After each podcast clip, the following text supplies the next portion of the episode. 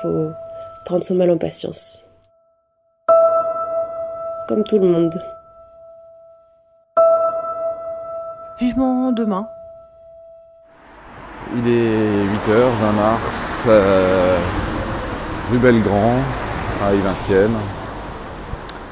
Il y a de plus en plus de, de gens qui courent, de plus en plus de joggers euh, qui sont sur les trottoirs. Et puis, euh, et puis au centre, tu as les, les voitures, les camions, les gens qui vont travailler. Donc euh, voilà, d'un côté ceux qui, ceux qui bossent et de l'autre euh, ceux qui courent, qui font du télétravail. Euh, très étrange. Tout le monde vit la même chose au même moment et je trouve ça un peu, je trouve ça assez extraordinaire quelque part.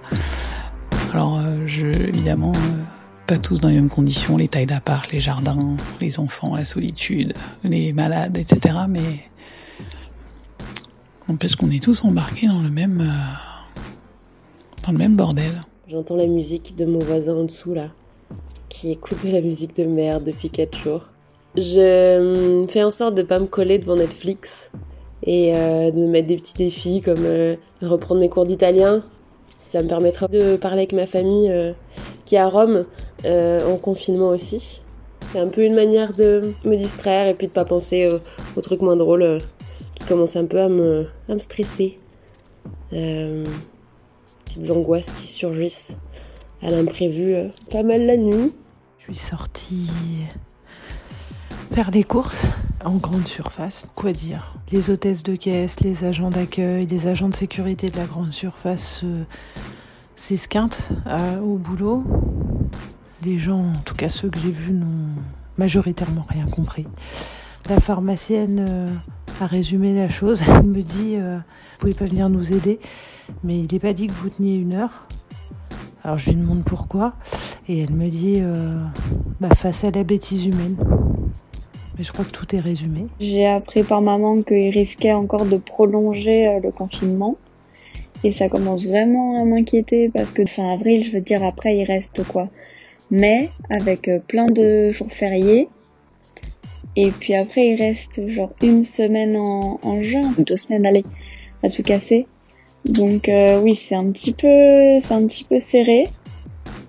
Et euh, j'avais un examen à Nanterre pour la double licence de droit français et de droit anglais qui devait avoir lieu le 4 avril. Et du coup, ils m'ont envoyé un mail pour dire que c'était euh, totalement annulé, que ça serait même pas reporté, que du coup il se baserait seulement sur le dossier.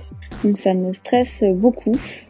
La colère qui commence à poindre, des diatribes de la classe politique disant que les gens qui ne se euh, confinaient pas strictement étaient des irresponsables, irrationnels et égoïstes, et, etc., euh, etc.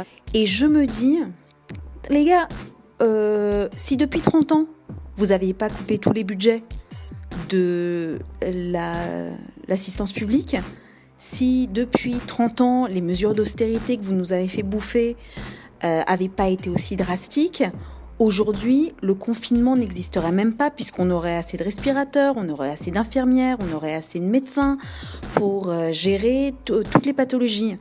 Donc, on parle d'irresponsables, ça commence à me, à me chauffer un peu. Et puis, viennent fleurir sur les réseaux sociaux des cagnottes, euh, pour faire des dons à l'assistance publique. Et là, je me dis, et les impôts que je paye, ils servent à quoi?